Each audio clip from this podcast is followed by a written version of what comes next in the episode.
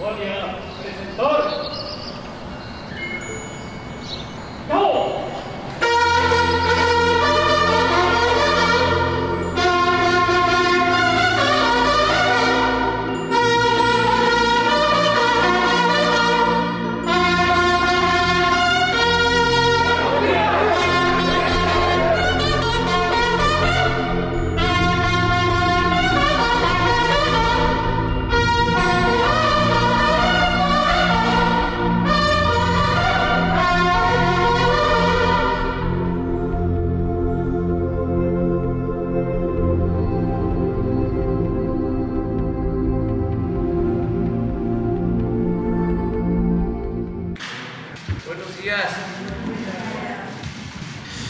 Pues iniciamos la semana informando como todos los lunes acerca de quién es quién en los precios de los combustibles Ricardo Sheffield nos va a informar. Y también hoy corresponde el informe mensual sobre seguridad. Es importante recordar que todos los días 20 de cada mes se informa sobre cómo vamos en el tema de la seguridad pública que tanto importa a los ciudadanos. Y hoy, 21, pues vamos a, informar sobre este tema. De modo que comenzamos con Ricardo Sheffield. Buenos días, señor presidente. Muy buenos días a todas y a todos ustedes quienes quieren el precio de los combustibles y tenemos que con corte el 17 de febrero el precio de la mezcla mexicana de petróleo fue de 85 dólares con 72 centavos, todavía muy inestable y a la alza el mercado internacional. Y en esta semana el IEPS es de 0%, o sea, un incentivo del 100% al IEPS en el caso de la gasolina regular, por eso el precio promedio de la gasolina la semana pasada 21 pesos con 13 centavos. El precio promedio de la premium por litro 23 pesos con 7 centavos. ¿Cuál es el incentivo fiscal en esta semana? Es de 82.75%, quiere decir que solo estamos eh, pagando el 17% del IEPS. Y el precio promedio la semana pasada del diésel, 22 pesos con 30 centavos. El incentivo fiscal en esta semana, menos 88.46%. Quiere decir que solo estamos pagando el 11% del IEPS en el caso del diésel. Y esto es para mantener los precios que estaban vigentes en noviembre del 2018 con la inflación de estos tres años y es lo que podemos ver en las gráficas. Redco, Oxo Gas y Full Gas, las tres más caras a nivel nacional la semana pasada. Andan muy volados los de Oxogas con sus precios, sobre todo en el norte del país. Y las tres más económicas, Golf, ExxonMobil y Orsan.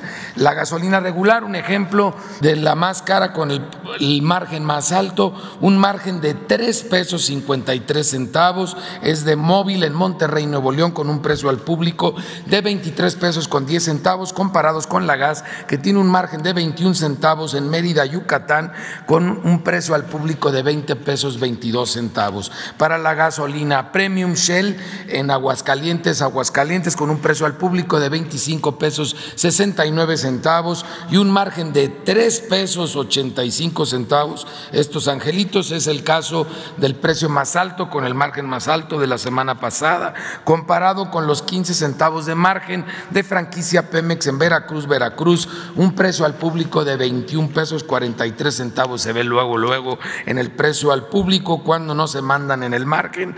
BP en el Carmen Campeche para diésel con un precio al público de 24 pesos 23 centavos, un margen de 3 pesos 29 centavos, comparado con un margen de 15 centavos de franquicia Pemex en Canacín, Yucatán, con un precio al público de 21.99, esto para el diésel. Vamos ahora al tema de verificaciones. Realizamos 176 visitas y o verificaciones atendiendo 209 quejas o denuncias que se presentaron a través de la app del litro por litro. Cinco gasolineras no se dejaron verificar, ya las estaremos visitando con apoyo de la Guardia Nacional, que agradecemos mucho el respaldo en 33 verificaciones, como ya se informará a lo largo del mes de febrero. Y tenemos una gasolinera que no se dejó verificar en Tianquistengo, México, otra en Tacamachalco, Puebla, otra en San Pedro, Coahuila y dos en Celaya, Guanajuato ahí se andan pasando de cajeta y entonces las vamos a estar visitando ya con Guardia Nacional, la CRE ya sea muy pronto, como también hicimos estas verificaciones en San Pedro, Coahuila, donde eh, las personas a la hora de ser verificadas se fueron a encerrar en las oficinas de la gasolinera, apagaron las bombas y dejaron de vender gasolina. Eh, ahí nos dejaron con todo y Guardia Nacional parados afuera, vamos a tener que hacer una tercera visita a estos, una nueva estrategia muy curiosa, eh, encerrarse en las oficinas y apagar toda la gasolinera y dejar de vender. Obviamente están dando litros de menos. Las más baratas 19.74 de móvil, Tampico, Tamaulipas 19.75 de móvil también en Puebla, Puebla. Las más caras para la regular 23.99 de franquicia Pemex, Mascota Jalisco otra vez y móvil de Monterrey, Nuevo León 23 pesos con 13 centavos. Para la premium la más barata 21.30 de franquicia Pemex en Altamira, Tamaulipas y 21.53 de franquicia Pemex en Veracruz, Veracruz, las más caras, 26.99 de aquí en la Ciudad de México, en la Miguel Hidalgo, y 26 pesos con 9 centavos también en la Ciudad de México, en Iztapalapa, ambas de Shell. Esto es para la Premium Shell mandándose en el Valle de México con la Premium. Y el dice las más baratas, 20 pesos con 79 centavos de franquicia Pemex en San Juan del Río Querétaro y 21.10 de franquicia Pemex en Juárez, Nuevo León, mientras las más caras de Pemex 25.25 en Mascota, Jalisco y de BP 24.29 en el Carmen Campeche. También seguimos verificando el tema de los servicios sanitarios que estén limpios y que de preferencia no los cobren. Vamos ahora al gas LP y tenemos como el precio internacional del gas LP el 16 de febrero para eh, eh, cilindros de gas, esto es por kilos, 29 pesos con 30 centavos. Esto es el precio internacional convertido a pesos y en ese mismo día, 16 de febrero, convertido a litros y a pesos, 15.64. Vemos cómo es la diferencia muy significativa con los precios internacionales. En el cilindro de gas, el precio promedio de las 145 regiones en México, 23 pesos con 53 centavos para cilindros de gas por kilo 12.67 por litro para tanques estacionarios. Y seguimos encontrando ejemplos de gaseras que venden por abajo del precio máximo, como es el caso de Sony Gas en San Jerónimo, San Jerónimo Coatlán, en Oaxaca, 11 pesos con 82 centavos, cuando el precio máximo es de 13 pesos con 11 centavos. Hay más ejemplos en Oaxaca, en Puebla, en Morelos, en Coahuila y en Chihuahua. Y para cilindros de gas, gas El Paraíso en Chumatlán, Veracruz, con un precio al público de 22 pesos 55 centavos por kilo, está prácticamente dos pesos abajo del precio máximo que es de 24.50.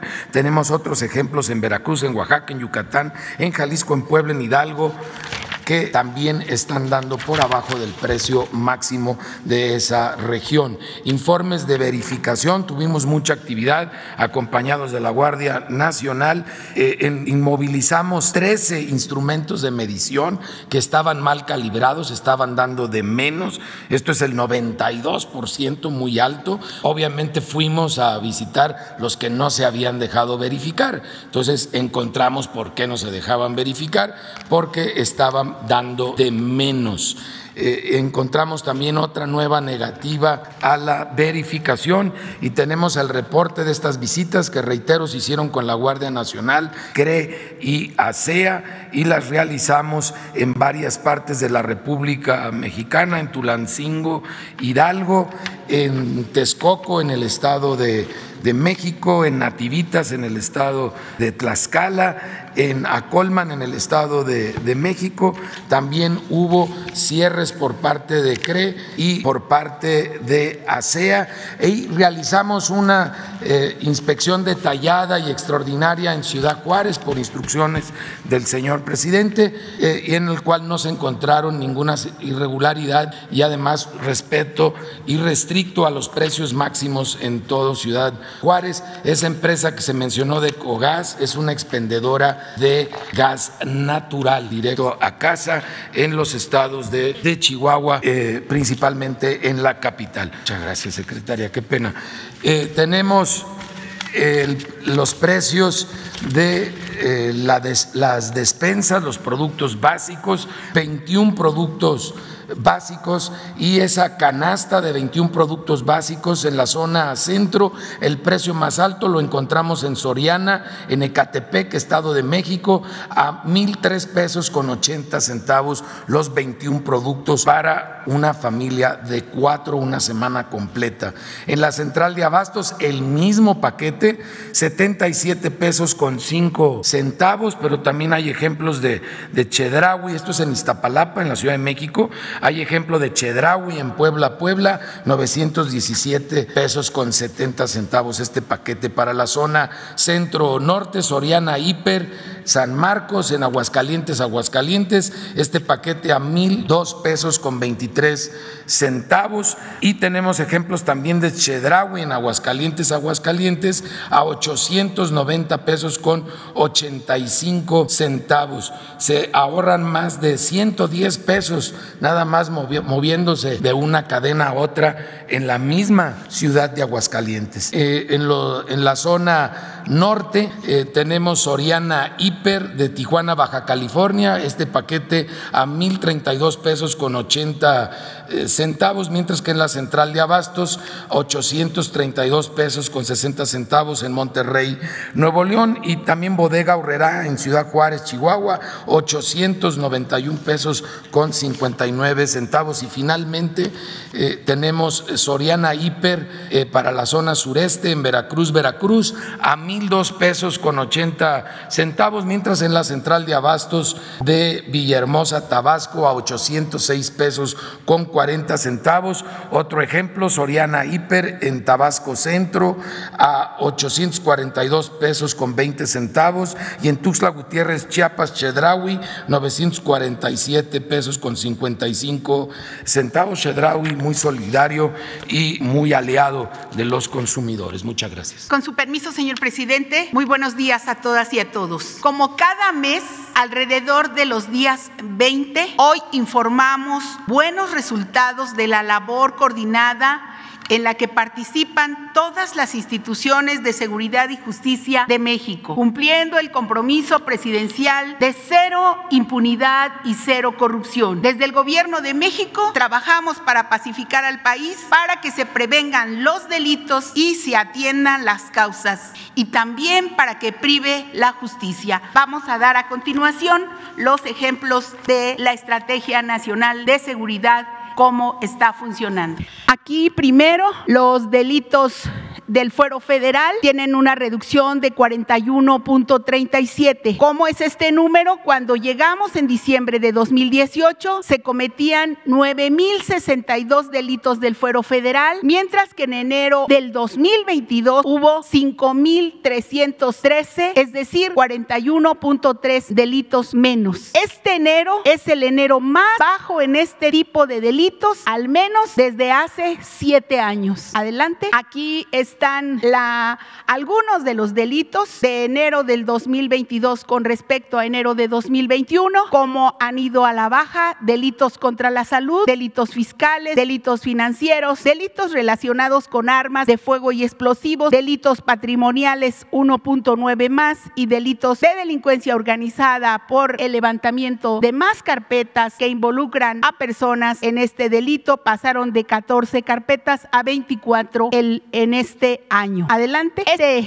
es eh, lo que nosotros decimos cómo está dando resultados la Estrategia Nacional de Seguridad. En los últimos nueve meses hay una tendencia sostenida a la baja del homicidio doloso. Este enero es el mes de enero más bajo en la incidencia de este delito en los últimos cinco años. En 2022 iniciamos con una reducción de 14.4% en comparación con enero de 2021 y de 19% respecto a enero de 2020. Por eso decimos que la Estrategia Nacional de Seguridad está funcionando como el homicidio doloso disminuye 14.4%. Aquí está los promedios diarios de homicidios en el mes de enero de 2019 93, promedio diario 97 enero de 2020, promedio diario 91 en enero del 21 y hoy tenemos en el mes de enero promedio diario de 79 homicidios. Adelante. Seis entidades son las que concentran el mayor índice de homicidios. Adelante. Y aquí está en los 50 municipios prioritarios que concentran eh, el 50% de los homicidios. Esto es una disminución que se tuvo de eh, agosto del 2020 a enero del 2021 cuando inició exactamente el, el fortalecimiento en estos municipios. Tuvo una disminución de 3.1%. El robo total ha bajado durante este gobierno. En enero se redujo 28% respecto al mismo mes de 2019. Sin embargo, en comparación con enero de 2021, subió 5.6%. Adelante. También el delito de fuero común, el robo de vehículo, tiene una disminución de 39%. Adelante. En el caso de la incidencia delictiva de los, eh, de los delitos del fuero común, se ve el robo a ganado, el robo a casa habitación, el robo a transportista y el robo en transporte público individual, delitos a la baja. También el feminicidio, en enero de 2022, el feminicidio bajó 32%. Esto con respecto al máximo histórico de agosto de 2021, donde se llevan cinco meses a la baja. También eh, en el caso de violencia familiar, esta tiene una disminución de 27%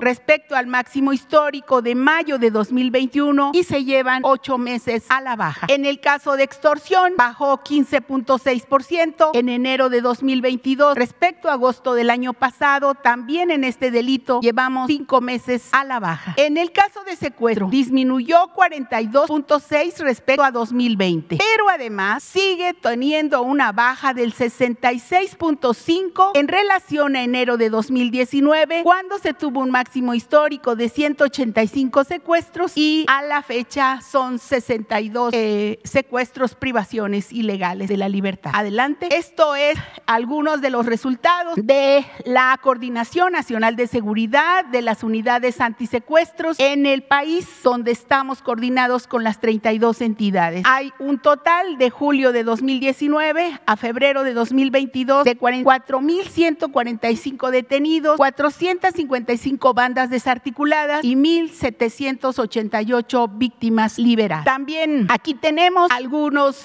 de los ejemplos de lo que se hace para tener mejores resultados. Se continúa con el fortalecimiento de la Estrategia Nacional de Seguridad en la coordinación de esfuerzos en las 32 mesas estatales y 266 mesas regionales de construcción de paz y seguridad. Adelante. En el robo de hidrocarburos continúa el ahorro porque el combate al robo de combustible continúa arrojando buenos resultados. De 72 mil barriles que se robaban por día a principios de diciembre de 2018, gracias a la estrategia contra el huachicol, se ha bajado a 4.4 miles de barriles, es decir, 94% menos este delito, con un ahorro del primero de diciembre de 2018 al 10 de febrero de 2022 de más de 193 mil millones de pesos y equivale a un ahorro diario de más de 165.3 millones de pesos de ahorro. Adelante. En la prevención de toma de casetas, en esta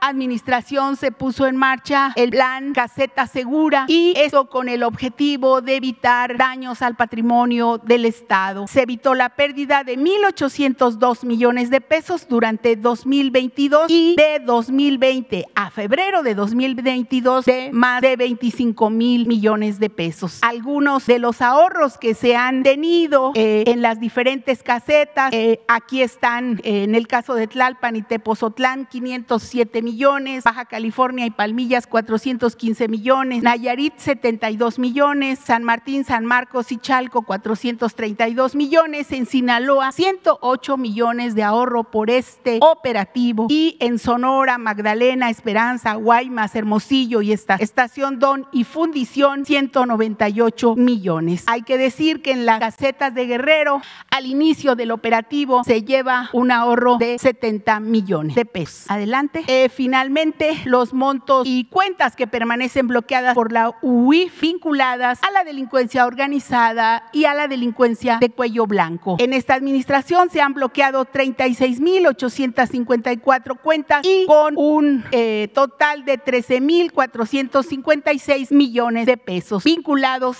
a operaciones ilícitas. Entonces, por eso decimos que hay buenos resultados de la Estrategia Nacional de Seguridad y de las operaciones de cero impunidad. Le doy la palabra al subsecretario de Seguridad, Ricardo Mejía, para que amplíe la información. Con su permiso, señor presidente, secretaria, secretarios, vamos a dar cuenta de las acciones de cero impunidad, que es la estrategia del gobierno federal para que no haya ningún delito que se deje de perseguir y castigar. Siguiente. Esta fue la detención de don Carlos, líder del cártel Jalisco Nueva Generación en Puerto Vallarta, que fue una operación del ejército mexicano en apoyo a la Fiscalía General de la República y a la Guardia Nacional. Esta persona se encarga o se encargaba de, de coordinar la producción, distribución y tráfico de metanfetamina, la extorsión, homicidios y la cooptación, autoridades y adiestramiento a células de sicarios. Ya fue sujeto a proceso penal. Siguiente. Estas son varias detenciones de miembros de la familia michoacana que fueron partícipes del asesinato de tres elementos de seguridad, ocho de la Secretaría de Seguridad y cinco de la Fiscalía del Estado de México en Coatepec de Harinas el año pasado. Ya fue detenido el Pitufo, esto fue una operación en Querétaro. Siguiente, el Oaxaco, que fue una operación en Guanajuato con el apoyo de la Fiscalía de Guanajuato y también ya está sujeto a proceso penal. Esta persona está involucrada en diferentes hechos donde han resultado eh, la pérdida de vidas de elementos de la Secretaría de Seguridad, como fue el caso de Coatepec de Harinas. Siguiente, siguiente. En total son cinco los detenidos que participaron en la emboscada en contra de agentes de la Secretaría de Seguridad y la Fiscalía en Coatepec de Harinas. Siguiente. Este fue el caso reciente de la detención de José. En, en, en, en Culiacán. Es un presunto secuestrador de una familia vinculada al cártel del Pacífico. Fue detenido en un operativo quirúrgico limpio, ordenado de la Secretaría de la Defensa Nacional con apoyo de la Fiscalía de Chihuahua y la CONACE y ya se calificó de legal la detención. Siguiente. Este es el caso de operadores del cártel del Pacífico en Mocorito, Sinaloa. Una operación de la Sedena en coordinación con Guardia Nacional, Agencia de Investigación Criminal y la Secretaría de Seguridad Pública de Sinaloa. Se les detuvo con armas cortas, rifles de alto calibre, droga y dinero y ya están vinculados a proceso penal. Siguiente. Este es el caso de una operadora del cártel Jalisco en La Piedad, Michoacán, que es eh, pareja de don José, que es un jefe de plaza en esa región. También se le aseguraron dinero, armas cortas y largas y droga. Ya está eh, vinculada a proceso penal. Siguiente. Este es el caso de Zacatecas, cuando en la plaza de armas dejaron abandonados ocho cuerpos, diez cuerpos que previamente habían sido privados de la libertad y asesinados. Se hizo un operativo inmediato, las fuerzas de seguridad federales y estatales, y se detuvo a dos de los presuntos responsables,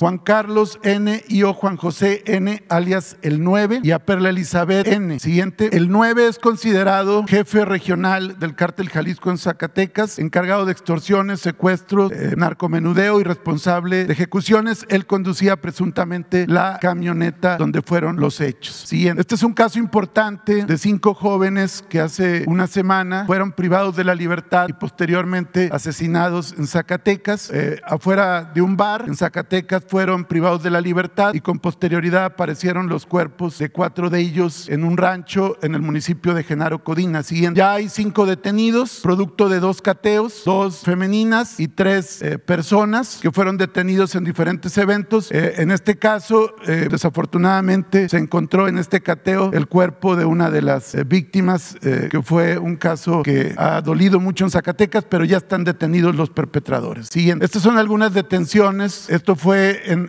por parte de la Secretaría de la Marina y la Fiscalía de Michoacán. Detuvieron a, en Quiroga a, dos presuntos secuestradores y liberaron a una persona que estaba privada de la libertad. Otra es la detención de Jorge Jonathan N., alias el Johnny, en la Ciudad de México, que fue un operativo de CEMAR en coordinación con la Secretaría de Seguridad Ciudadana de la Ciudad de México. Se le considera el segundo al mando del grupo delictivo de la Unión Tepito. Siguiente. Esta es otra detención reciente en Puente Ixtla, Morelos, por parte de la Marina con la Secretaría de Seguridad Pública de Morelos. Se trata de José Antonio N., hijo del presunto jefe de plaza, quien fue detenido con, armas de uso prohibido. También otra detención más de miembros de la familia michoacana en el Estado de México. Esto fue el pasado 8 de enero. La Sedena, en coordinación con Guardia y Fiscalía, detuvo a Juan Manuel N. y Octavio N., que son integrantes de este grupo. Esto fue en Ecatepec de Morelos, en el Estado de México. Siguiente. Esto es una detención de un grupo dedicado a la trata de migrantes, al tráfico ilegal de personas. Eh, son cinco detenidos, entre ellos Estefanía N., alias Mujer Maravilla, eh, quien se dedicaba a la falsificación de documentos, construyó una red de lavado de dinero donde adquirían empresas en Hidalgo, Veracruz y Ciudad de México y hacían operaciones en los aeropuertos de Ciudad de México y Cancún. Se les aseguró dinero, divisas, equipo y diferentes elementos. Siguiente. Estos son los cinco detenidos que con gente proveniente de Sudamérica, de Centroamérica e incluso de países de fuera del continente. Siguiente. Este es el caso de la detención de Víctor Manuel N., alias El Tartas, líder criminal del cártel Jalisco en los municipios de Villanueva, Jerez, Fresnillo y Zacatecas. Fue detenido en flagrancia después de un cateo con diferentes armas. Ya está vinculado a proceso penal. Siguiente. Esta es la célula criminal de este sujeto apodado El Tartas. Siguiente. Esta es una acción relevante. Ustedes recordarán el caso del, del homicidio de dos personas de origen canadiense en el Hotel Escaret en Playa del Carmen, Quintana Roo. Están detenidos Cristian R. y T, que son, ella es de origen canadiense, venía junto con el grupo eh, de canadienses que se hospedó en ese hotel y ella desafortunadamente fue quien pasaba información de las actividades al grupo criminal. Ya están vinculados a proceso por homicidio y hay dos órdenes de aprehensión contra Oscar B. y Oscar A, o que son quienes participaron, uno como autor material y otro como coordinador logístico. Siguiente, aquí está la detención. Estas son las víctimas que, por cierto, y sin afán de eh, revictimizar, tenían antecedentes criminales en su país de origen, Canadá, eran parte de grupos de la delincuencia organizada. Siguiente. Aquí está, este es un trabajo de inteligencia que se realizó por parte de Sedena, CEMAR, CNI, CONACE y desde luego con el reconocimiento de la Fiscalía de Quintana Roo. Aquí está identificada la persona que cometió directamente el homicidio. Este es el otro detenido, Cristian R., quien estuvo eh, ubicando todos los puntos y se hospedó desde días antes para poder conocer toda la operación en el hotel y luego aportar esa información a los perpetradores. Siguiente, aquí está todo el seguimiento, aquí está el asesino material con una de las huéspedes que iba dentro del grupo canadiense, quien fue quien les estuvo proporcionando la información de los movimientos del grupo que estaba hospedado en Escaret. Siguiente, finalmente el autor material, que ya está plenamente identificado con orden de aprehensión, junto con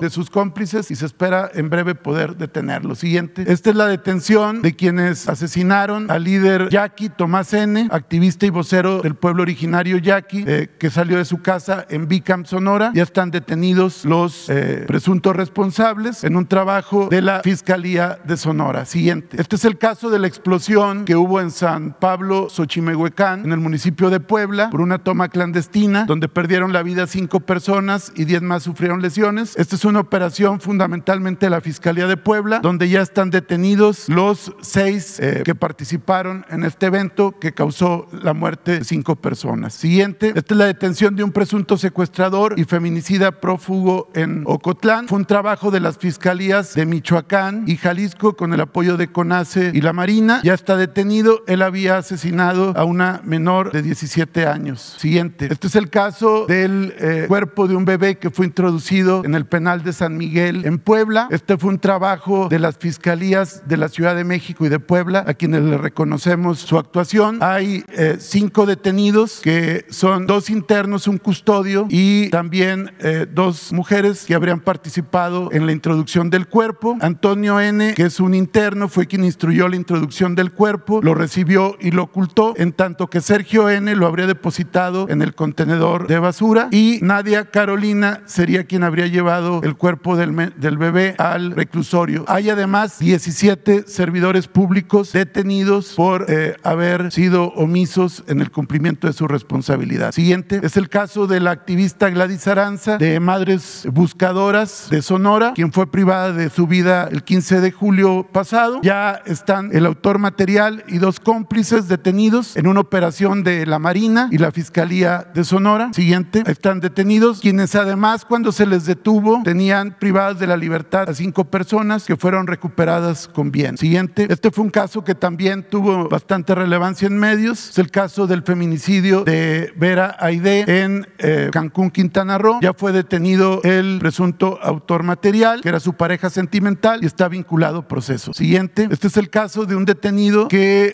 eh, alias el Joker, Luis alias el Joker, de una red de trata de menores de edad, que fue sentenciado a 25 años de prisión por trata de menores. Siguiente, y revisar nuevamente los casos de los compañeros y compañeras periodistas, aunque ya lo se comentó en Tijuana, volvemos a tocarlo. El tema de Lourdes Maldonado, hay tres detenidos y vinculados a proceso penal, Eric N, Guillermo N y Kevin N. Se continúan las investigaciones para determinar la autoría intelectual y detener a uno más de los eh, perpetradores que participó en este lamentable evento. En el caso de Nexahualcoyot Cordero, está vinculado a proceso penal por tentativa de homicidio, quien intentó asesinarlo. En el caso de Ever López, que fue privado de la vida en Salina Cruz, hay dos detenidos que fueron detenidos en flagrancia, autores materiales, quienes están ya vinculados a proceso penal. Siguiente, el caso de José Luis Gambo Arenas de Veracruz, hay líneas muy sólidas de investigación que está trabajando la Fiscalía de Veracruz y se espera en breve resultados. De igual manera, en el caso de Margarito Martínez, como lo dijimos, las líneas apuntan a un grupo criminal, pero por el cuidado de las investigaciones, la secrecía y la eficacia, todavía eh, no se ejecutan los mandamientos judiciales, pero se espera que esta semana eh, se empiecen a generar y ya haya detenciones. Siguiente, estos son otros casos, el caso de Marielena Ferral de Papantla, Veracruz, hay un detenido. En el caso de Julio Valdivia de Tezonapa, Veracruz, se giró una orden de aprehensión que está pendiente de ejecutar. Siguiente, en el caso de Jacinto Romero de Ixtazoquitlán, Veracruz, ya hay tres detenidos sujetos a proceso por el homicidio. En el caso de Freddy López Arevalo de San Cristóbal de las Casas, se pudo identificar al autor intelectual y material, se generaron las órdenes de aprehensión por parte de la Fiscalía de Chiapas. Eh, sin embargo, ambos sujetos fueron privados de la vida por otro grupo criminal y sus cadáveres aparecieron en un cuerpo, en un vehículo en Comitán de Domínguez en, en Chiapas. Siguiente. Y estos son casos que ya hay sentencias. En el caso de Israel Vázquez Rangel de Salamanca, Guanajuato, ya hay sentencia condenatoria. Esto lo trabajó la Fiscalía General de la República. Y en el caso de Miroslava Brecht, hay dos sentencias condenatorias y dos órdenes de aprehensión pendientes. En el caso de Juan Nelcio Espinosa de Piedras Negras, hay tres órdenes de aprehensión. Y en el caso de Javier Arturo Valdés, hay dos sentencias condenatorias. Hay una orden de aprehensión que no se pudo ejecutar porque el corresponsable fue asesinado posteriormente. Y hay una orden de aprehensión en contra de Damaso N, alias el Minili, que se encuentra en un penal de Estados Unidos, estando pendiente la extradición. Siguiente, únicamente comentar que eh, con el apoyo de Sedena, CEMAR, Guardia Nacional y CNI, eh, la Coordinación Antisecuestros está trabajando con la Fiscalía de Sonora para ejecutar diversas órdenes de aprehensión por diferentes delitos. Siguiente, y hasta el día de ayer se habían detenido a 78 generadores de violencia, delitos que van desde homicidio, feminicidio, violencia sexual y desde luego secuestro. Igual en Zacatecas, siguiente, 38 generadores de violencia detenidos. Y por último, comentar que en enero se lograron 25 sentencias condenatorias por secuestro con penalidades que van de 37 a 60. ¿Sería cuánto? Con su permiso, señor presidente. Muy buenos días. Me voy a permitir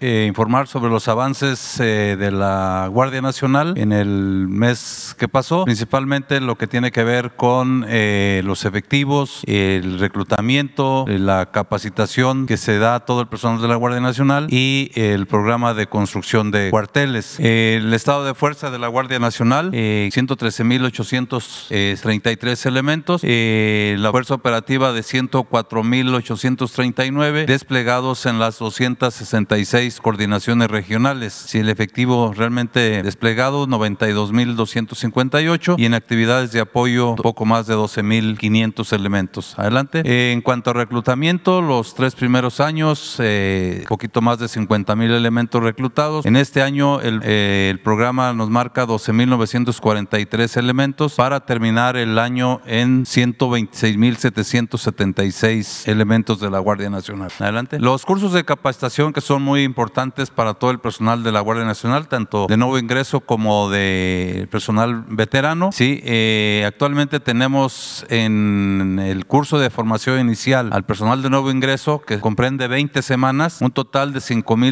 5.779 elementos. Estos están integrados en el sexto, séptimo y octavo escalón del 2021. Todavía no concluyen, iniciaron el año pasado y están por concluir. Eh, también ya tenemos el primer escalón y el segundo escalón del 2022, sí que iniciaron en enero y en febrero y después de 20 semanas concluirán su capacitación. El sexto, séptimo y octavo escalón están en ocho centros de adiestramiento de la Guardia Nacional y el primero y segundo escalón del 2022 están en 12 centros adiestramiento de la Secretaría de la Defensa Nacional. El objetivo de este curso, me permito repetirlo, es capacitar a los integrantes de la Guardia Nacional en aspectos jurídicos, técnicos y tácticos policiales que les permitan adquirir y desarrollar conocimientos, habilidades y destrezas para cumplir con alto nivel de eficiencia sus funciones. En el caso del personal de nuevo ingreso, también es acostumbrarlos a la disciplina y al orden que se les exigirá como futuros miembros de la Guardia Nacional. Adelante. En cuanto al curso de capacitación de formación inicial, del mismo curso, pero por ser personal veterano, ya solamente es de ocho semanas, tiene el mismo objetivo. Ellos ya están acostumbrados a la disciplina y el orden que se les exige en el caso del personal de nuevo ingreso. Actualmente tenemos 3.425 elementos en este tipo de capacitación. Un primer escalón que inició el 10 de enero, este es de manera presencial, 1.928 elementos en ocho centros de adiestramiento de la Guardia Nacional. Y un primer escalón que inició el 31 de enero, este es en línea, están, son 1.411 elementos en el Centro de Capacitación Virtual de la Secretaría de la Defensa Nacional. También tenemos el primer escalón 2022 para oficiales de reciente egreso del sistema de educación militar. Son 86 eh, suboficiales. Ellos van a tener eh, este curso en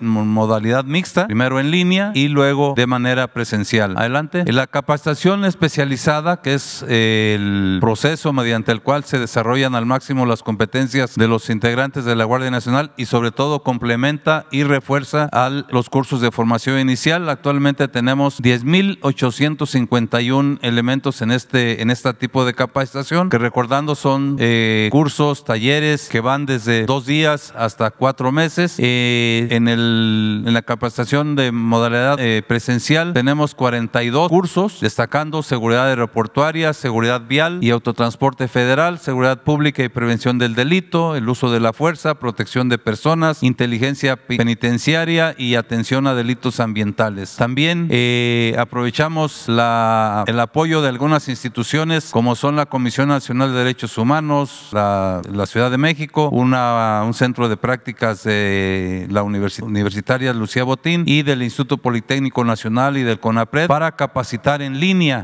en alguno de estos cursos. Ahí tenemos 2.242 efectivos. Adelante. La construcción de cuarteles que es eh, muy importante para poder tener el despliegue de la Guardia Nacional en todo el territorio nacional. Eh, el programa, vamos, de, de acuerdo al programa, eh, en los primeros tres años son 240, programadas 248 cuarteles, llevamos 229 ya totalmente construidos y equipados, nos quedan 19 que van en algún porcentaje de construcción. Para el 2022 y 23 eh, tenemos proyectadas 246 cuarteles, 151 en este año y 95 en el 2023. Estos eh, cuarteles más 100 eh, instalaciones de nivel compañía que el ejército proporcionará en apoyo a la Guardia Nacional nos da un total de 594 compañías para eh, eh, empleo y uso de la Guardia Nacional. 36 cuarteles nuevos han sido inaugurados ya por el señor presidente de la República y recordando que esos cuarteles tienen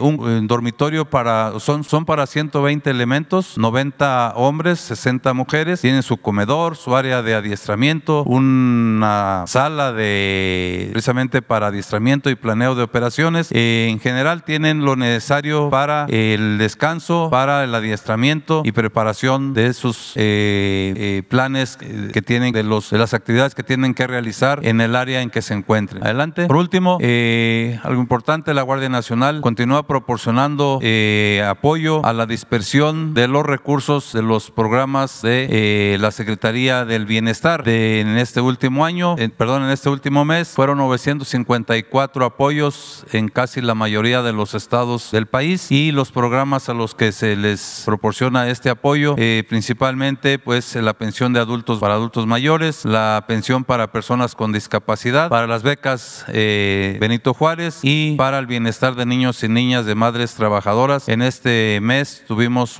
los apoyos proporcionados, se reflejaron en un apoyo a casi 100 mil beneficiarios. ¿Sería cuánto por parte de la Guardia? Y me permito ceder la palabra al eminente secretario. Con su permiso, señor presidente. Siguiendo con el informe mensual, este son, es, el número de efectivos desplegados en todo el territorio nacional. 196.098 son los efectivos y ahí el, el 18%, 42 mil son el apoyo logístico. La que sigue, por favor. Estas son los servicios, ocho servicios que se desarrollan. Hay 42.994 elementos desplegados y vamos a ir viendo uno por uno. La que sigue. En lo que se refiere a operaciones en el Golfo y en el Pacífico, hay 6.806 elementos desplegados. Eh, se vigilaron en este mes 316.894 millas náuticas cuadradas. Se aseguraron cuatro embarcaciones implicadas en contrabando de droga con un aproximado eh, de un peso aproximado de cinco y media toneladas de cocaína. La que sigue, por favor. En lo que se refiere al Estado de Derecho en la mar, operaciones navales para aplicación de la ley. Las operaciones que se llevan son estas: la sonda de Campeche y Coatzacoalcos, Camarón, Alto Golfo, Yucatán y Huachinango. Estas son en apoyo a Conapesca y estas en la inflexible son en todo el territorio nacional, tanto en el Golfo como en el Pacífico, las operaciones este, aeronavales que se efectúan. 27 artes de pesca decomisados, 43, 48 redes con 3.790 metros, 3.145 kilogramos de producto marino asegurado y se sigue dando protección a la tortuga golfina. La que sigue, por favor. Protección marítima y portuaria, seguridad en los puertos. se tienen, eh, en, lo que fue del mes, aseguraron 252 paquetes con mercancías ilícitas, 65 kilogramos de marihuana y 8.5 kilogramos de cocaína. Se inspeccionaron 116.590 vehículos, personas 168.000, contenedores 62.554, embarcaciones 774, maletas y equipajes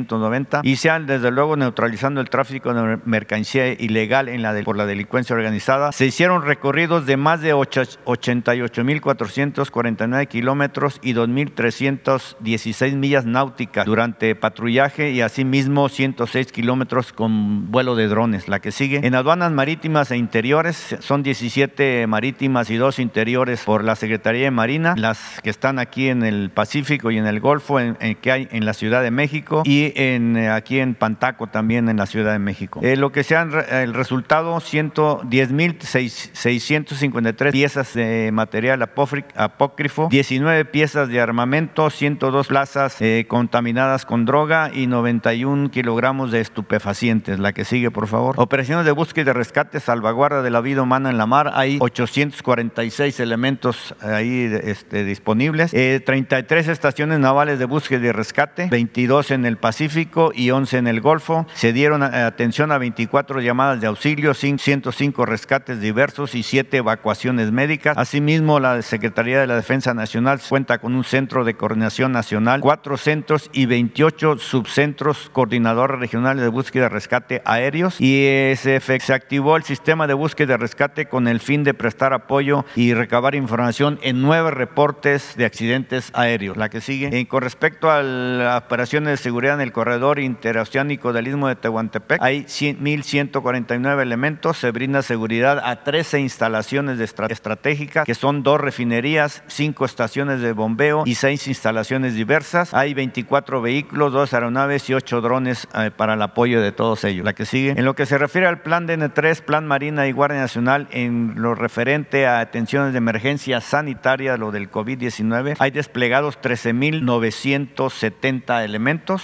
Eh, se han atendido en instalaciones militares y navales 5.344 pacientes y se han trasladado vía aérea y terrestre 181 toneladas de insumos médicos. La que sigue. En lo que se refiere, siguiendo con el plan DN3, Marina y Guardia Nacional, en lo que se refiere a vacunación, hay 13.693 elementos desplegados. Eh, vacunas transportadas vía aérea, más de 3 millones, vía terrestre más de 14 millones, se han empleado 7 aeronaves, 35 operaciones aéreas, 38 horas de vuelo y 65 rutas terrestres y vacunas recepcionadas más eh, cerca de 4 millones de productos. La, cedo la palabra al general. Con su permiso, señor presidente, vamos a continuar con el informe. Adelante, aquí están otras ocho misiones que se desarrollaron durante el periodo del 21 de enero al 20 de febrero, empleando 154.104 hombres. Vamos a ver cada una de ellas, que son Estrategia Nacional de Seguridad Pública, la vigilancia del territorio y espacio aéreo nacional, la erradicación intensiva de plantíos ilícitos, la seguridad de instalaciones vitales, las operaciones para el combate al mercado ilícito de combustible, la estrategia para el fortalecimiento de las aduanas, el plan de migración y desarrollo de la frontera norte-sur y la atención a desastres.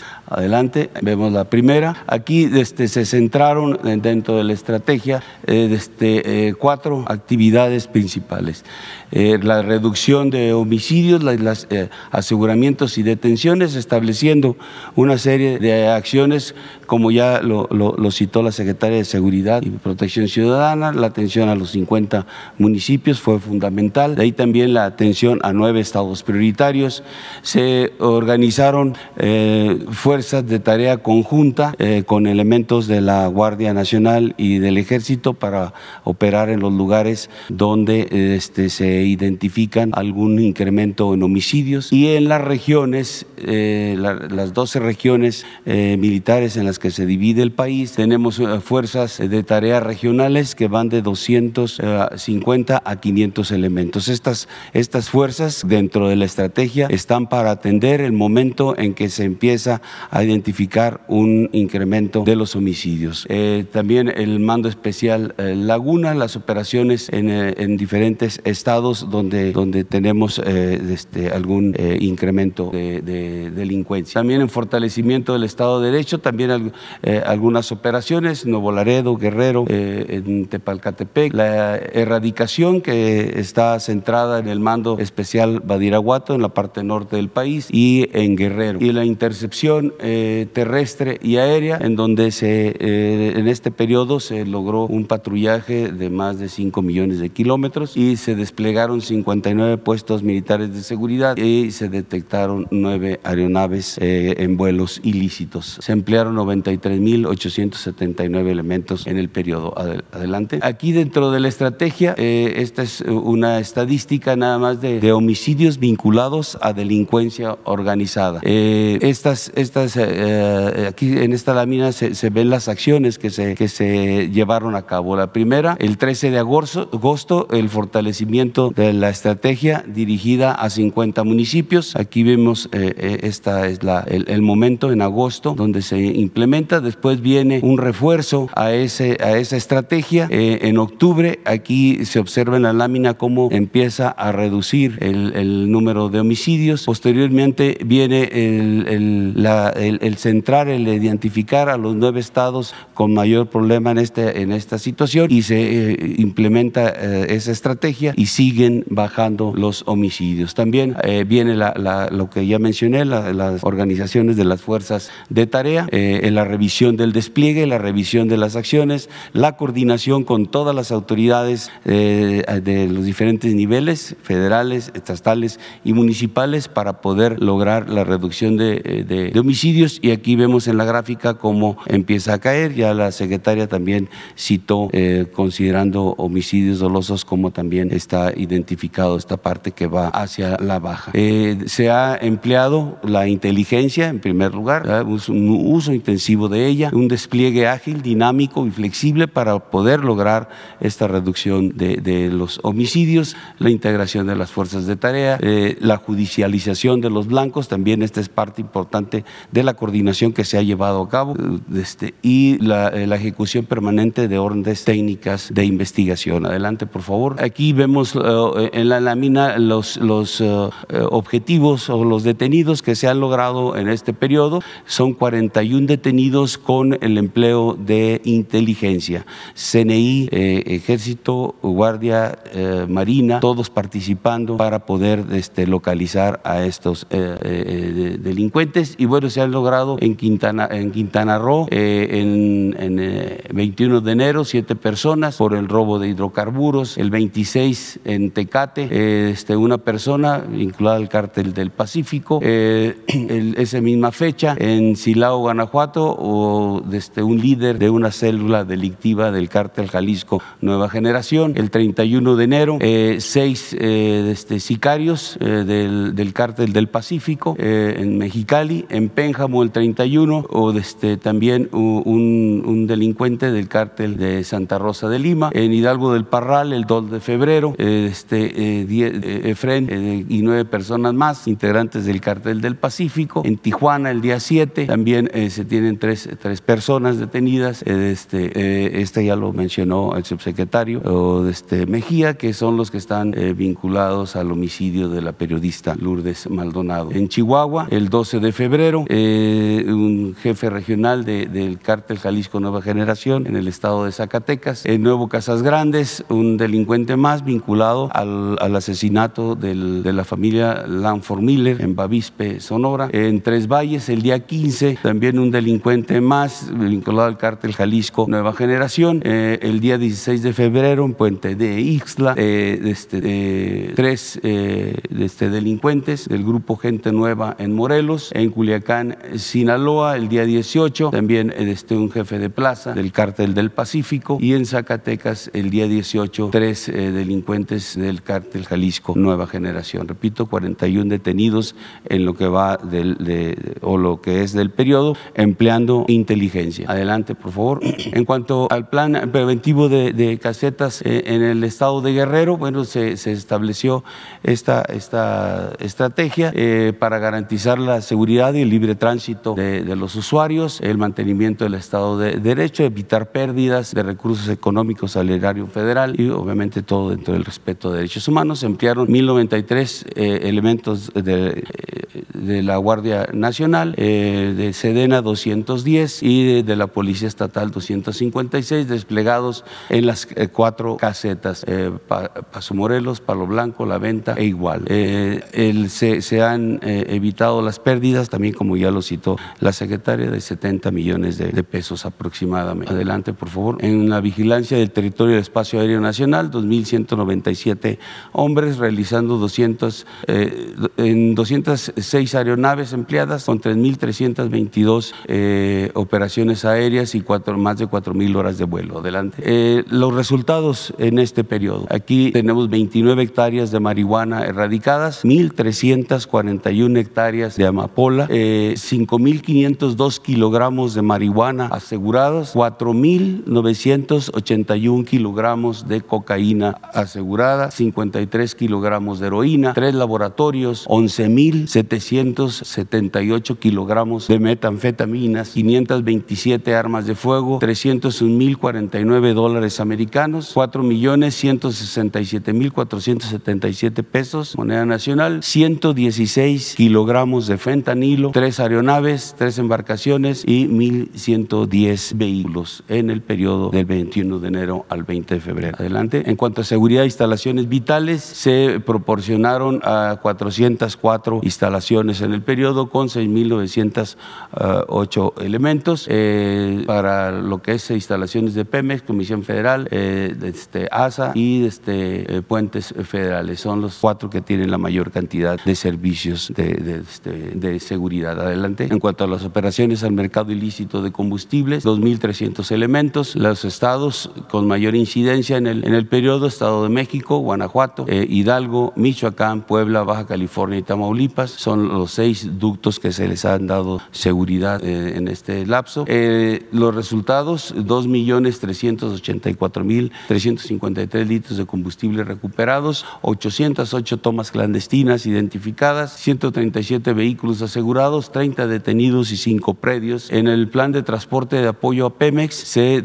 realizó el transporte de 225.8 millones de litros de combustible. Aquí la seguridad está a cargo de la Guardia Nacional y es personal del Ejército. Son 637 autotanques que en los que se realiza esta actividad y con 13 rutas de abastecimiento. En cuanto a las aduanas, aquí tenemos el efectivo, 1.427 elementos eh, desplegados en esto, 363 del Ejército, 944 de la Guardia, 120 de la Secretaría de Marina. Adelante, vamos a ver la siguiente lámina, los resultados de, en las aduanas de este personal. Este es eh, diferente al, a los resultados eh, que, que, di anteriormente, es de forma separada. 6.257 cartuchos, 66 cargadores, 42 armas de fuego, 448.455 dólares, eh, 61.078 pesos, 929 kilogramos de cocaína, 73 detenidos y 47 vehículos asegurados solamente en aduanas en el periodo.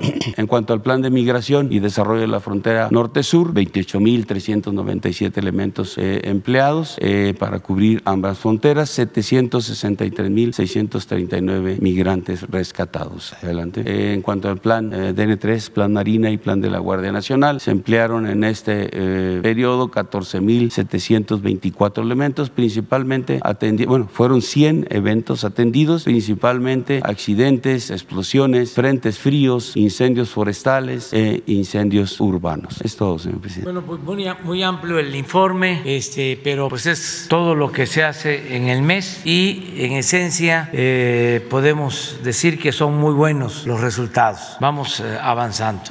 Ustedes dos, tres, cuatro, cinco, seis. Hasta ahí si nos alcanza el tiempo. Buenos días, presidente. Diana Benítez, del periódico El Financiero. Eh, pues preguntarle sobre este reporte de la Auditoría Superior de la Federación de la última entrega de la cuenta pública 2020. Eh, se detectan irregularidades eh, de más de 40 mil millones de pesos en obras transaccionales. En el caso de la pandemia, por ejemplo, no se han aclarado 3 mil millones de pesos.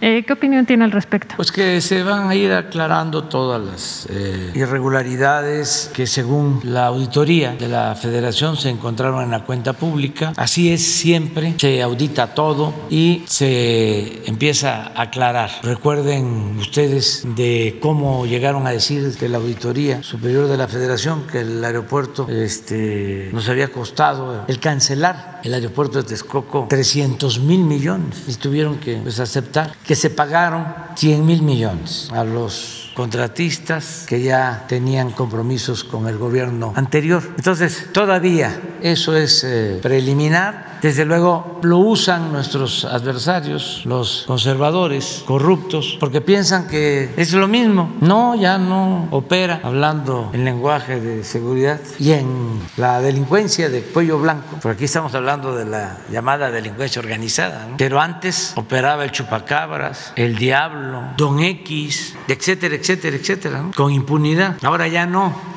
no somos iguales. En este gobierno no hay ladrones, para que quede claro. Desde luego va a seguir la campaña y qué bueno, porque esto demuestra que hay una vida pública activa en México y estamos enfrentando a los que se dedicaban a saquear, a robar. Es cero impunidad en cuanto a esta delincuencia y cero impunidad para los corruptos para los políticos corruptos. Ese es el cambio, esa es la transformación. Por eso recuerdo que le estoy pidiendo a Lore de Mola si nos permite publicar la información que tenemos, que nos hicieron llegar ciudadanos, para que se conozca cuánto gana y quién le paga, o que sea por voluntad propia, para transparentar la vida pública, que también lo haga Jorge Ramos, cuánto gana, quién le paga, el hijo del señor Krause, León Krause. Los dos trabajan para Televisa y Univisión y ganan muchísimo dinero. Y se puede decir, pues es que así se paga en Estados Unidos o así se paga en México a los profesionales del periodismo, pero no, son sueldos desproporcionados. ¿Por qué se les paga tanto? Porque son contratados para defender grupos de intereses creados. Se les contrata, suena fuerte la palabra, no la voy a usar. Bueno, algo más suave, como golpeadores para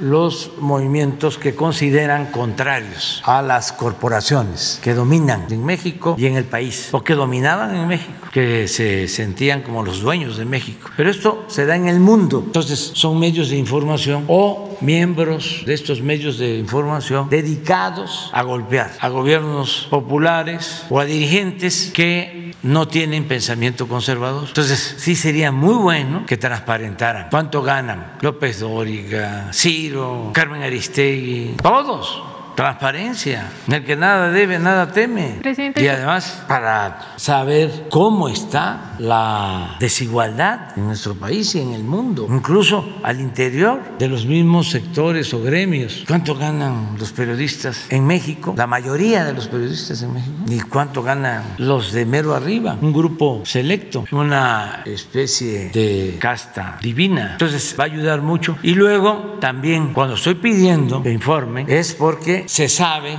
yo tengo información, yo no la puedo dar a conocer porque imagínense, el Instituto de la Transparencia me lo prohíbe. Pero ¿cuánto entregan las organizaciones financieras y empresariales a estos periodistas? ¿Cuánto? ¿Y cuánto entrega el gobierno de Estados Unidos en el caso de México? Que esa es una demanda que tenemos pendiente. Estamos solicitando al gobierno de Estados Unidos que ya no esté financiando a grupos que actúan abiertamente como opositores de gobiernos, en mi caso, en nuestro caso, de un gobierno legal y legítimamente constituido, porque es un acto injerencista de violación a nuestra soberanía. Más que no lo trato a veces en las reuniones que tenemos con el gobierno de Estados Unidos por cuestiones de sutileza diplomática, porque estoy esperando que salga de ellos, porque es una vergüenza para cualquier gobierno en el mundo meterse a la vida interna de otro país, meterse a la vida política, pública de otro país, además entregando dinero. Ya eso debe hacerse a un lado, es una vergüenza. Entonces, estamos en eso y a tu pregunta se va a dar respuesta. ¿Y faltaría apretar más en el combate a la corrupción o a que lo atribuya? No hay problema en la eh, para los conservadores, pañuelito blanco. No hay corrupción. Ya no es el tiempo de los gobiernos pasados. Por eso resistimos. Está hasta bordado. Por eso resistimos, porque si no tuviésemos autoridad moral, no podríamos avanzar. Bueno, no podríamos hacer ninguna denuncia a la mafia del poder ni a la delincuencia de- organizada. ¿Por qué estos resultados? De cuidado que nos han costado, sobre todo en casos de homicidios. El lograr, no tienen la gráfica de cómo encontramos del avance que había año, digo, sexenio tras sexenio, hay, un hay una gráfica así. ¿Cómo nos costó hasta ahora lograr una disminución? Teníamos eh, contenido nada más el problema, sobre todo en el caso de homicidio, en todos los demás había disminución. Pero ¿cómo nos costó? ¿Por qué quedó bien arraigada, sobre todo la asociación delictuosa, la vinculación entre autoridades y delincuencia organizada? ¿Por qué avanzamos? Ah, ahora, dos razones. Hay otras, desde luego. Una, el no permitir que haya asociación delictuosa, que los que estamos aquí no nos vinculemos a la delincuencia organizada. Eso es clave. Imagínense qué podía hacer Calderón si su secretario de seguridad, que era su brazo derecho, estaba vinculado a la delincuencia. Entonces, el no permitir eso, el que no nos saquen en las eh, series estas de, ¿cómo se llama? Netflix de cómo en las escenas los jefes de la delincuencia levantan el teléfono y le hablan al secretario de gobernación o del interior, o le hablan al gobernador, o le hablan al general comandante. Sí, han visto las series, ¿no? En todos los casos, sí, eso es el atractivo. Ese era el atractivo. Mandaban ellos. Entonces, hemos podido avanzar por eso, por no permitir la impunidad. Y hemos podido también avanzar, y eso es lo segundo, y es importantísimo, por atender las causas que originan la violencia. Es decir, que la gente tenga trabajo, que aumente el salario, que se atienda a los jóvenes, que se garantice el derecho a la educación, a la salud, al bienestar, que se atienda a los pobres. Ahí vamos, avanzando poco a poco. Y vamos a continuar con la misma estrategia. ¿No tienes la gráfica? A ver, es que es interesante esto. Nos eh, llevó tiempo. No, esa es, eh, es que ahora va a estar mejor. Sí, pero esta es del 15, mil. sí, pero del 15 al 16, 1.1 de incremento, ¿no? No, no, no es esta. No, eh, esta es de cómo va creciendo. Aquí, aquí llegamos nosotros. Aquí está. Y miren cómo venía aumentando, nada más que aquí los porcentajes son mayores por sexenio. Hay otra, pero este, con esta es suficiente. Si se hubiese continuado la tendencia, si hubiese ganado MIT o Anaya, esta era la tendencia. Allá iríamos. Si hablamos de tendencias. ¿Y cómo vamos? Así nos preocupaba porque, miren, esto fue lo que puse en mi mi libro, a mitad del camino, esta disminución, 0.9 o algo así, 0.7. Pero ahora esto ya va a ser más significativo, esta disminución. O sea, ya vimos que en siete meses, ¿no? Mm, yo, yo lo hago. ya o pon la, última, la que, la que este, presentó Rosa Isela. Es esta. Y aquí se ve cómo íbamos. Y es para los que añoran a Midia y a Naya. Y desde luego a los integrantes de la mafia del poder, a los corruptos y a sus seguidores, que no son corruptos, pero son de pensamiento conservador. Así vamos. Esto es, pero son esas dos eh, razones. Una, el no permitir la corrupción y la impunidad. Sí, esta es la que yo planteaba. Este es en porcentajes, ¿no? Del 15 al 16 aumentó eh, homicidios 26%. Del 16 al 17, 28%. Del 18, sí, del 17 al 18, 16%. Del 18 al 19, 2.8. Este es nuestro primer año. Del 19 al 20 ya hubo una disminución poquita, 0.4. Aquí ya del 20 al 21 una disminución de 3.6. Y yo espero, porque estamos hablando ya de enero, que esto aumente más. Y era el que más nos preocupaba porque otros, secuestro va a la baja, robo de vehículos. Aquí mismo en la Ciudad de México, todos los lunes, en la reunión de nos acompaña la jefa de gobierno y vamos a tener un informe pronto porque se ha logrado una disminución de delitos en la Ciudad de México como no se veía en 20 años, desde que se está gobernando eh, del movimiento democrático. Eh, ahora es cuando hay los mejores resultados en la Ciudad de México. Cuando yo fui jefe de gobierno, en homicidios eran en promedio dos, actualmente son dos, sea, en promedio eh, en la Ciudad de, México. Estamos hablando de 20 años sin aumento de homicidios. Y en robo de vehículo, la disminución, yo eh, agarré el gobierno con 120 robos diarios de vehículos, lo dejé en 78 y ahorita deben de ser como 20 robos diarios de vehículos en la Ciudad de México. Importantísimo lo que se está haciendo. Pero en el resto del país, si ustedes eh, revisan, Rosa Isela lo acaba de mencionar, en cinco estados se concentra el mayor número, cinco o seis. ¿Por qué no pones la lámina? Seis, el 50%. Seis de 32 estados. Y en esos seis estados, exactamente como lo menciona Rosa Isela, no es en todo el estado. Por ejemplo, ahí está Sonora, que está aumentando. ¿Dónde tenemos más problemas? Cajeme y ahora Caborca. Estamos hablando de regiones y este es por municipios. Pero esta es la labor que estamos haciendo. Pero eh, así como funciona eh, nuestra acción, nuestro operativo, nuestro quehacer para garantizar la paz y la tranquilidad, es lo mismo que estamos haciendo para garantizar que haya honestidad, que no se roben el dinero. Ya no hay, como antes, el saqueo que había. Y por eso, si sale la cuenta pública, pues no hay ningún problema. Solo este, es eh, nota para los medios conservadores. además es es este, entendible. En una segunda pregunta, eh, hay información de que presuntamente la Fiscalía General de la República abrió una carpeta de investigación por el caso de su hijo y un posible conflicto de interés. Preguntarle si usted tiene conocimiento de eso y también la esposa de José Ramón comentaba pues que se reservaban su derecho a presentar denuncias por difamación.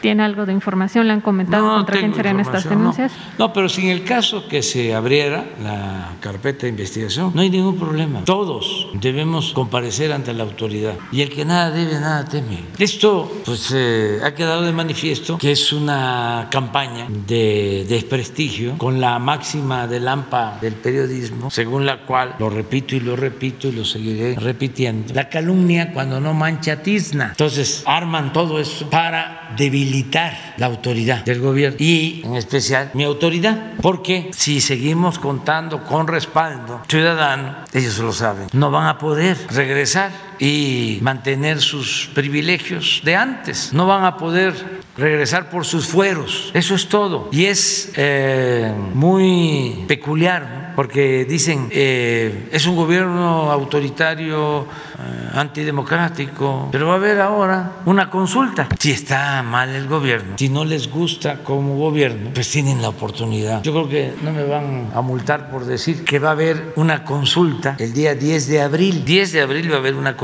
Se conoce a este proceso como revocación del mandato. Es un proceso de democracia participativa que está en nuestra constitución. Entonces se le va a preguntar a los ciudadanos ¿Quieres que continúe el presidente o que renuncie? Palabras más, palabras menos. Entonces, con toda libertad, los ciudadanos libres van a poder ir a votar, a depositar una boleta. Se van a contar todas las boletas y ahí se va a saber. Si yo no tengo la mayoría, me voy, dejo la presidencia. Aún cuando la Constitución establece de que para que sea válida la consulta o tenga carácter vinculatorio, se necesita que participe el 40% de la población empadronada o ciudadanos. Si no participe el 40%, pero yo pierdo, la gente dice que se vaya, me voy. Ahora, lo ideal sería que participáramos todos, todos, todos los ciudadanos, que esto es inédito, es la historia, ¿cómo nos las vamos a perder? Entonces, si ellos eh, están inconformes y hay quienes piensan que estábamos mejor antes, pues tienen esa posibilidad de expresarlo de manera pacífica, sin gritos, sin sombrerazos, sin insultos, sin violencia. Esa es la democracia. No eh, con labor de zapa, es decir, queriendo eh, socavar, debilitar al gobierno con guerra sucia, con campañas de odio, de desprestigio, todo lo que le hicieron al presidente Madero. Yo siempre lo he dicho, él no tenía forma de defenderse, pero se le lanzaron con todo, a él, a su familia, toda la prensa conservadora. Lo acusaban de loco, de espiritista, también de corrupción, de todo, pero la mayoría de la prensa, los intelectuales, todos en aquel entonces, por ejemplo, estaba en contra de Madero Díaz Mirón, a favor de los pocos. Ramón López Velarde, ya he hablado de cómo hasta de los grandes pintores, que después se dedicó al muralismo y hizo pintura revolucionaria de lo más fuerte, vigorosa, bella. José Clemente Orozco era porfirista contra Madero. Y desde luego, como siempre, dinero y conservadurismo. Había un fondo que se le conocía como el fondo de los reptiles, que era el que se utilizaba desde Hacienda. Limanture del encargado del maiceo. Por eso es muy interesante lo que está sucediendo y no dejar el debate. Y si van a presentar denuncias, que se les dé curso en contra de José Ramón, de su esposa, que ellos si eh, lo desean, que hagan lo propio. Yo les recomendaría que no lo hagan, que ellos no, que respondan si hay denuncias. Imagínense si yo me pongo a denunciar a los que me calumnian, pues no tendría tiempo para gobernar. Nada.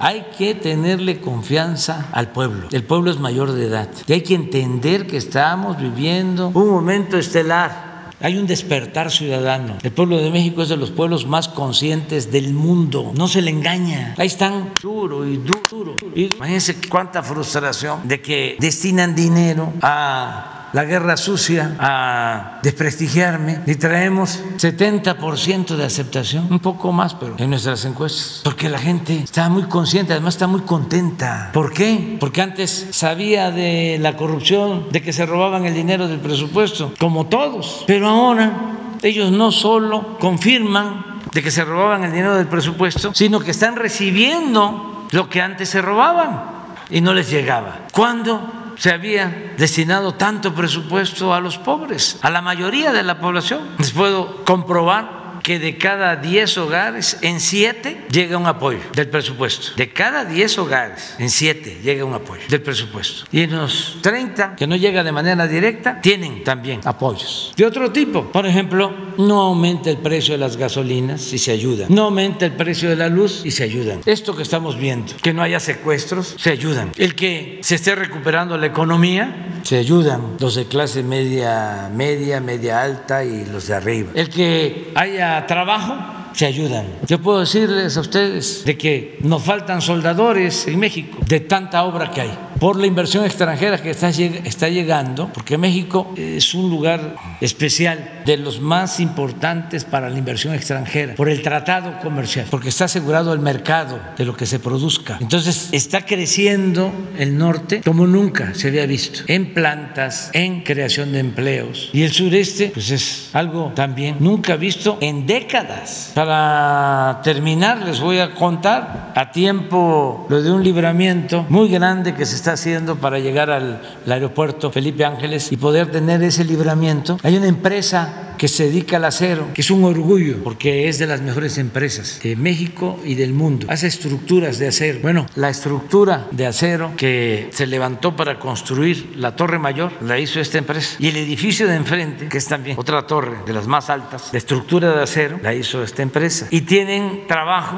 en el Tren Maya, y tienen trabajo en la refinería, y tienen trabajo en el metro Toluca, Ciudad de México, y tienen trabajo en estas obras viales para llegar al nuevo aeropuerto Felipe Ángel. Y desde luego muchísima demanda en el extranjero. Es una gran empresa que está en Guadalajara, en Jalisco. Le tuve que hablar al dueño, porque lo conozco desde hace tiempo, desde que hicieron la Torre Mayor, hace cerca de 20 años. Y le hablé para decirle que ayudaran a enviar las estructuras para el libramiento. Y me dijo, sí, presidente. Nada más que le pido que me ayude a hablarle a Rocío Nale, que es la encargada de la obra de Dos Bocas, para que nos preste los soldadores que tenemos allá, traerlos, porque no tenemos. Entonces, así vamos este, avanzando, ¿no? Y esto es muy importante. Eh, el país va va caminando bien, pero si este, hay quienes piensan de otra forma, pues también hay la oportunidad, ahora decía yo, de que se expresen. Lo que está mal es de que digan, no voy a participar. ¿Cómo es eso? Entonces, ¿en qué quedamos? Hasta el señor Lozano está diciendo que va a ir. Entonces, eh, eso es lo que está sucediendo en el país, pero muy bien. Es de eh, agradecer que nos toquen vivir tiempos interesantes. Finalmente, presidente, nada más entonces, ¿no importaría que contradijera la ley ahorita que dijo esto de que si usted pierde se va aunque participen pocos? Sí. Y también que responde ayer el consejero presidente Lorenzo Córdoba decía que pues los morenistas, los gobernadores morenistas refrendaron su deslealtad democrática con este desplegado que difundieron ah, en apoyo a, a, usted. Ya no mm, este, voy a seguirme metiendo en estos asuntos. Yo pienso que no, este, en mi caso, ahora no estoy infringiendo ninguna ley, porque no estoy este, diciendo que eh, se incline la población por una o por otra postura. Lo que estoy eh, expresando es de que un modo de resolver nuestras diferencias es a través del método democrático y que vamos a tener esta oportunidad el 10 de abril. Eso lo hace el INE o lo debería de estar haciendo el INE. Debería estar informando. El 10 de abril va a haber una consulta con este propósito. Participa. Y todos pues tenemos el derecho de decirlo, de informarlo. ¿Por qué no se va a informar? Lo que está mal es que este, se obligue o se oriente en un sentido, pero a participar, este, yo creo que es una obligación que tenemos todos, si somos demócratas. Y lo otro no me quiero meter en eso, es este, ya otra situación. Buenos días, presidente. Buenos días a todos. Erika Ramírez de la revista Contralínea. Presidente, la Auditoría Superior de la Federación por segundo año consecutivo hizo observaciones a la operación de Segalmex, Liconza y Diconza. En esta ocasión se trata de más de 8.6 mil millones de pesos. El año pasado la, eh, cuenta pública anterior fueron 3 mil millones de pesos. Entre las observaciones que hace el máximo órgano de fiscalización del país, este, señala que hay contratos asignados a empresas no mineras, exceso de tonelaje permitido en el programa de precios de garantía y carencia o desactualización de manuales sobre la normativa interna. Quien opera Segalmex eh, es eh, el exalinista eh, Ignacio Valle, quien estuvo al frente de la CONASUPO cuando hubo diversos pues, actos de corrupción en este organismo. El daño más grave detectado en esta ocasión por la auditoría es por 900 millones de pesos relacionado con prestación de servicios a través de outsourcing. Presidente, ¿qué informe le ha presentado usted Ignacio Ovalle, toda vez que ya es la segunda cuenta pública en la que hay eh, presuntos actos de corrupción. También sabemos que ya hay funcionarios destituidos o inhabilitados por la función pública y que incluso la Fiscalía General de la República ha abierto carpetas de investigación para seguir indagando. Pero pues el propósito por el que se creó Segalmex, que es romper pues esta barrera que había con los campesinos y los intermediarios no se está cumpliendo y pues vemos que también en el campo pues hace falta toda esta infraestructura que debería hacerse Galmex. Pues está avanzando en el campo, bien, están funcionando los precios de garantía y se está ayudando a los productores. Y sí hay denuncias presentadas por malos manejos de funcionarios de Segalmex. Se han presentado denuncias, no precisamente por las observaciones de la cuenta pública, sino por otras este, formas de evaluación que detectó la Secretaría de la Función Pública. Ya se está actuando y vamos a esperar a que se tenga toda la información y se va a informar. Pero eso sostiene Ignacio Valle en el cargo como... Es que no se puede todavía este, concluir nada y siempre yo he dicho y voy a seguir sosteniendo que si no hay pruebas, si no se demuestra de que se cometió un delito, pues no se puede juzgar a nadie, no podemos hacer juicios sumarios, pero sí quiero que quede claro que no se acepta la corrupción de nadie, pero sí necesitamos presentar todos los elementos. Y ya se está haciendo una investigación de fondo en Segalmex. Presidente, en contra y, Pero eh, te, te, insisto, ya lleva pues más de seis meses que se presentaron denuncias, incluso penales, creo que como un año. Sí, a nosotros lo que nos llama la atención en contralínea es que vemos algunos pues actos que ya también se registraron en el pasado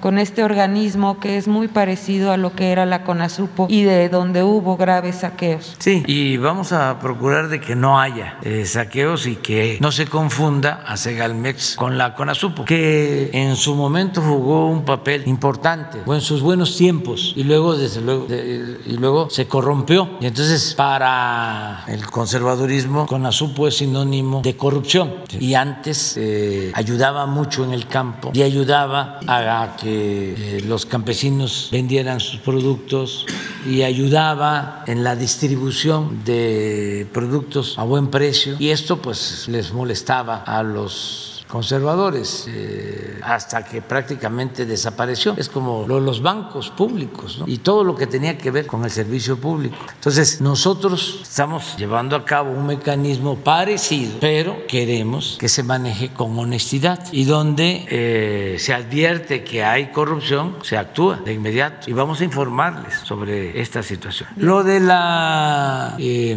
auditoría se va a responder y si hay delitos, corrupción, se va a castigar a quien sea. Este, no hay impunidad para nada. Presidente, en Contralínea hemos estado también revisando el funcionamiento de la Secretaría Ejecutiva del Sistema Nacional Anticorrupción, que en auditorías anteriores pues se hablaba que desde su creación en la administración de Enrique Peña Nieto pues estaba operando sin eh, una estructura orgánica como se mandata o como se mandataba, pero sí se estaba ejerciendo un gasto público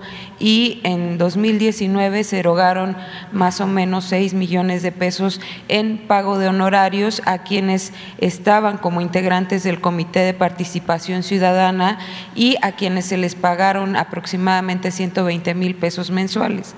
Eh, en, en 2018, la Auditoría Superior de la Federación dijo que pues, este organismo del Sistema Nacional Anticorrupción no dispuso de lineamientos o políticas en las que se establezcan los criterios y dinámicas de trabajo y supervisión de operación de este, pues sí, de este ente.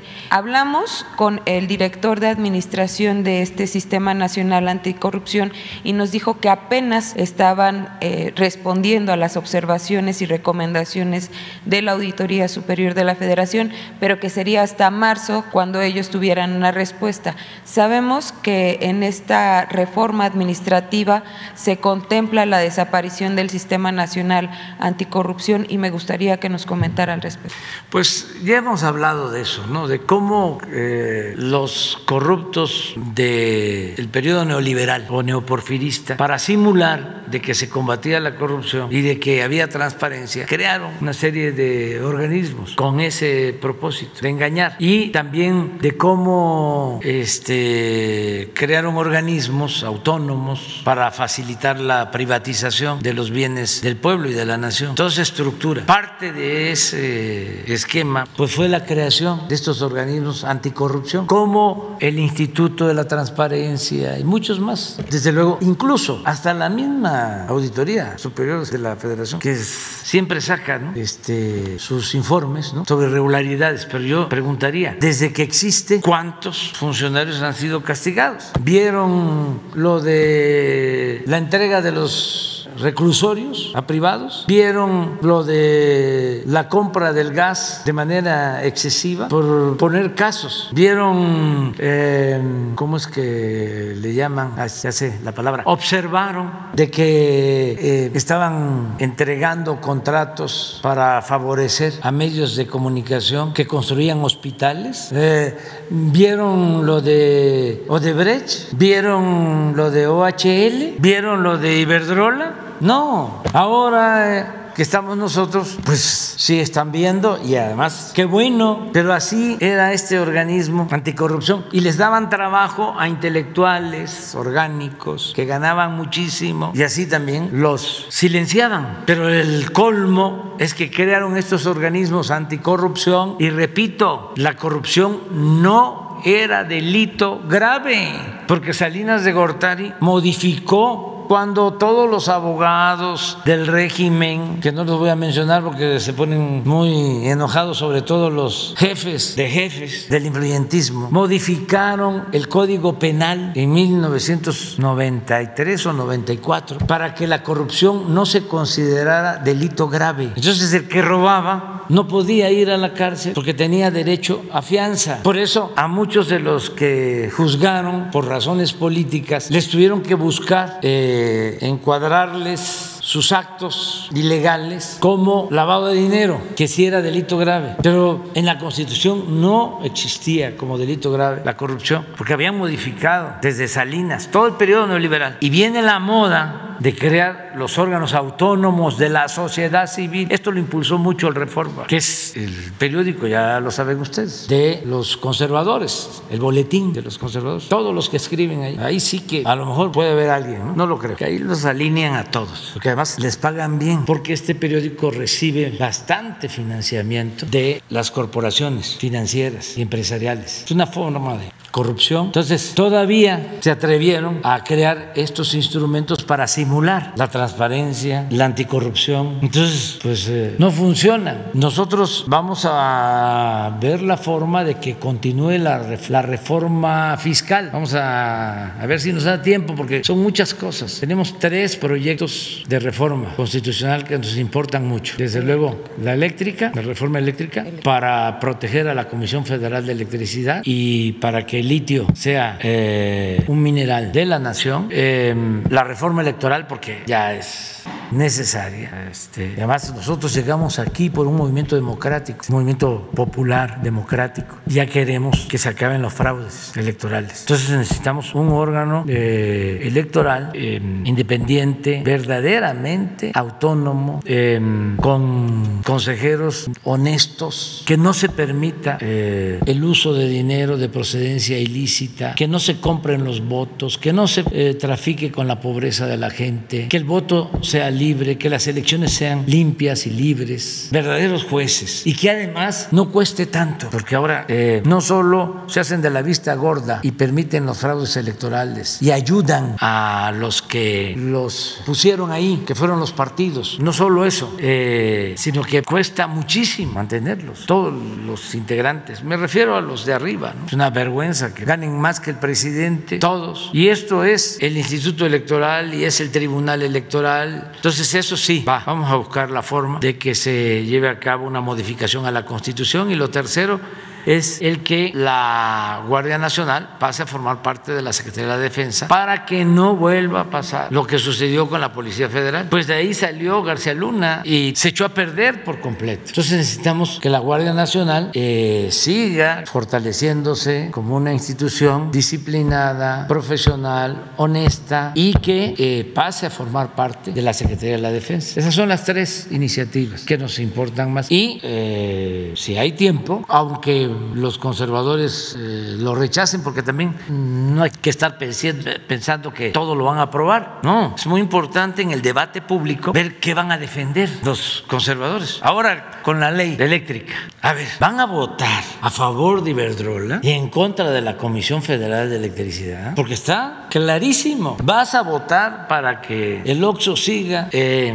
recibiendo energía eléctrica más barata que cómo la pagan los ciudadanos, solo porque tú apoyas a las corporaciones y no es que te eligieron como representante del pueblo. ¿A quién representas? ¿Al pueblo? o a las corporaciones? O sea, eh, ¿tu jefe son los ciudadanos o son las corporaciones empresariales y financieras? ¿Para qué estás ahí? ¿Para representar a quién? Entonces, si nos da tiempo, vamos con otras reformas. Pero pues todo esto ¿Seguirá vivo este sistema de corrupción? Vamos a ver, porque existe la Fiscalía Anticorrupción, ya estaba formada. Pues con eso que depende de la Fiscalía General, con eso nada más. ¿Para qué el Consejo? Y pagarle a todos los consejeros, ahorrar, eso es todo. Ya me tengo que ir. Gracias. Estás- Fin de semana vamos a, a Nayarit y a Sinaloa. Vamos a ver las presas. Vamos a, ver sistemas de. Bueno, vamos a empezar en Vallarta, que, que es eh, para supervisar todas las obras que se están haciendo. Están ampliando ahí las carreteras. Vallarta a Las Varas, de Las Varas a Compostela. Se tiene el proyecto de Compostela Tepic,